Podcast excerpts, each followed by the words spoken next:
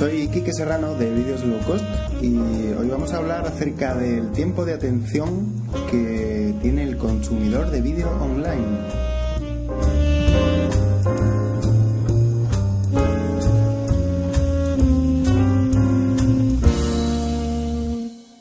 El petróleo se agota y también el tiempo de atención que el consumidor de vídeo online presta a los vídeos que se encuentra en Internet.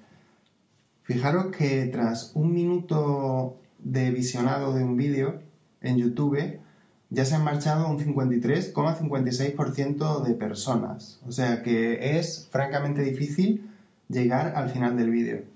Yo no sé si os ha pasado alguna vez de que uno ha sentido una vibración por ahí en la chaqueta, en el pantalón, y bueno, ya no voy a decir que es que no había ningún mensaje en el móvil, sino que es que el móvil no estaba. O sea, hemos percibido a mí me ha pasado, ¿eh?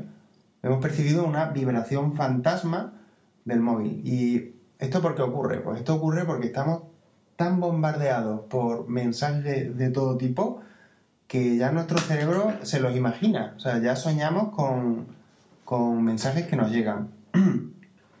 Bien, pues todo esto termina en que el tiempo de atención que nosotros estamos dispuestos a ofrecer a esos mensajes que nos llegan de todas partes, pues cada vez es menor.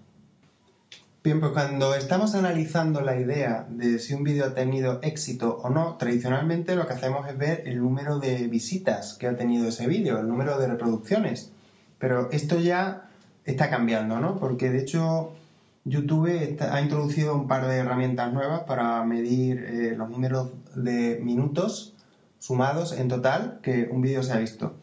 y es que, claro, yo a lo mejor puedo tener mil vistas en un vídeo pero es que a lo mejor de esas mil vistas, solamente el 5% ha llegado, hasta el, ha, llegado hasta el final del vídeo. ¿Y eso a mí para qué me sirve? Pues no me vale para nada, porque quiere decir que la gente ha empezado a ver el vídeo y, bueno, es que nadie ha llegado al final porque era un, un auténtico rollazo. Claro, lo ideal sería que aquellas personas que ven el vídeo, pues por ejemplo, el 30% llega al final. Oye, pues eso es una buena una buena cifra, ¿no? Lo ideal sería que, el 100% llegara al final del vídeo, pero bueno, esto es complicado de conseguir. Entonces, por eso YouTube ha metido un par de analíticas nuevas. Una es la suma total de minutos vistos de mi vídeo, o sea, si yo tengo un vídeo que dura dos minutos y se ha reproducido mil veces, quiere decir que lo ideal sería que tuviera un total de 2.000 minutos de reproducción. Claro, si tengo, por ejemplo, eh, mil minutos, bueno, pues quiere decir que un 50% de la gente ha llegado hasta el final. Y la otra analítica es el porcentaje de personas que han visto un porcentaje determinado del vídeo. Y esto lo divide en cuatro partes, en 25, en 50, en 75 y en 100%. Entonces, por ejemplo, pues si miramos en el 50%, o sea, cuántas personas han llegado al 50% de mi vídeo, han visto el 50% de mi vídeo, pues a lo mejor ahí podría haber una cifra, no sé, de 60%. Quiere decir que el 60% de personas ha llegado hasta la mitad de mi vídeo. Como decía, lo ideal es que en el número 100% pues tengamos un porcentaje elevado de personas que han llegado ahí. Bien, pues fijaros si nuestra impaciencia cada vez aumenta más, que mirad los datos que me he encontrado de un estudio de un tal Ramesh Sitamaran, profesor de la Universidad de Amherst en Massachusetts, que ha hecho un estudio fijándose en cómo reacciona la gente cuando hay un retraso en la reproducción de su vídeo. Ha cogido 23 millones de vistas para 6,7 millones de visitantes de vídeos. Entonces, como primera conclusión, si tú le das al play en un vídeo y resulta que aquello no se reproduce, pues a partir de los dos segundos la gente empieza a irse. O sea que esperamos dos segundos antes de cerrar la ventana y marcharnos. Pero bueno, hay varios factores, ¿no? Eh, bueno, para generalizar, eh, a los 10 segundos se han marchado un 50% de personas. O sea que fijaros, es importante que el vídeo empiece a reproducirse inmediatamente después de darle al play. Em, como factores de impaciencia, por así llamarlo, tenemos la duración del vídeo. Eh, bueno, pues a mayor duración del vídeo vamos a tener un poco más de paciencia. Por ejemplo, si nosotros le damos a play y el vídeo no se reproduce y han pasado 20 segundos y sigue sin reproducirse, nos encontraremos que para un vídeo corto un 80% de personas ya se han marchado. Pero si el vídeo es largo, solamente se han marchado un 40%. Dices, bueno, pues mira, 20 segundos esperando a que se reproduzca el vídeo y solamente se ha ido el 40%. Bueno, pues quiere decir que les interesa, ¿no?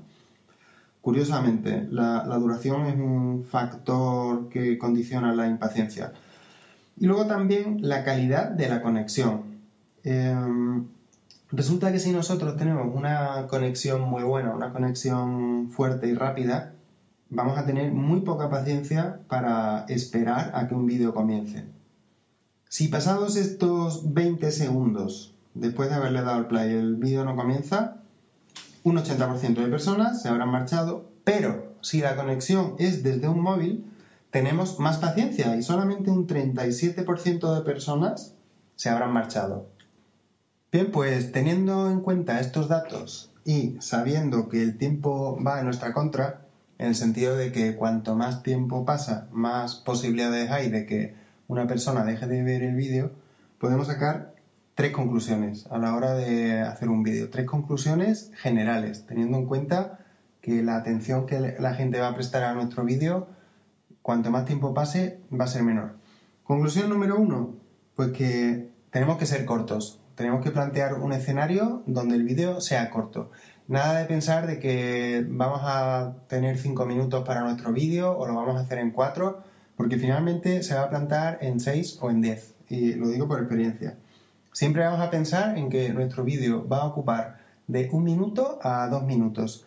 Incluso deberíamos hacer el ejercicio de jugar a hacer vídeos que ocuparan de 20 a 30 segundos. Eso sería lo ideal.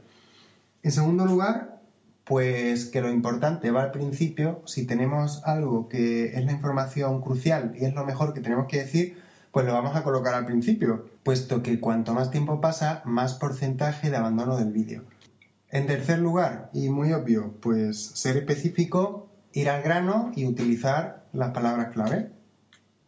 Bien, pues aquí termina este podcast con estas pequeñas reflexiones acerca del tiempo de atención del consumidor de vídeo online. Espero que os haya gustado, espero que hayáis llegado hasta el final y nos vemos en otra ocasión. Muchas gracias, chao.